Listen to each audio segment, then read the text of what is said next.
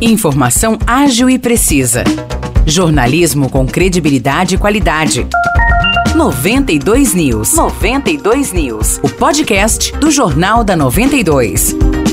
Olá, olá pessoal, tá no ar mais uma edição do podcast 92 News. Nicolas Santos falando aqui, comigo mais uma vez Morrice Projan. Fala Morrice, tudo bem? E aí, Nicolas, tudo certo? Vamos lá então para mais um episódio do nosso podcast. A gente começa destacando que termina hoje o prazo para se inscrever em concurso público em Vargem Grande do Sul para níveis fundamental, médio ou técnico e superior. O cadastro deve ser feito pelo site www.conscanweb.com.br. As taxas variam entre 50 e 80 reais. Exatamente, Morrice, e dentre as vagas disponíveis estão para ajudante de obras, motorista, técnico em enfermagem, fonoaudiólogo, ginecologista e obstetra. Os salários variam entre R$ 1.406,47 e R$ 16.087,32. A prova objetiva do concurso está prevista para o dia 7 de janeiro de 2024, enquanto que as provas práticas devem ser aplicadas em 18 de de fevereiro também do ano que vem. Uma joalheria foi furtada na madrugada de sábado para domingo na rua Ademar de Barros, no centro de São João da Boa Vista. Ninguém foi preso.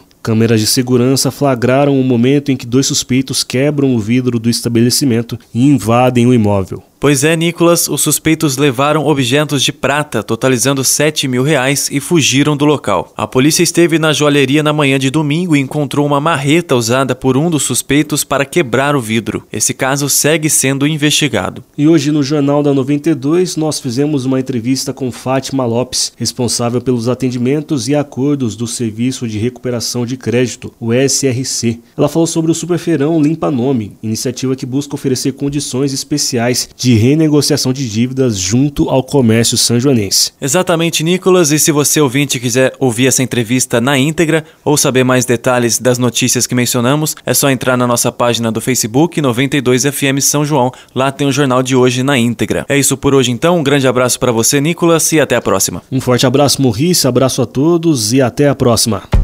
Para mais notícias de São João da Boa Vista e região, acesse 92fm São João.com.br ou siga 92fm São João nas redes sociais. 92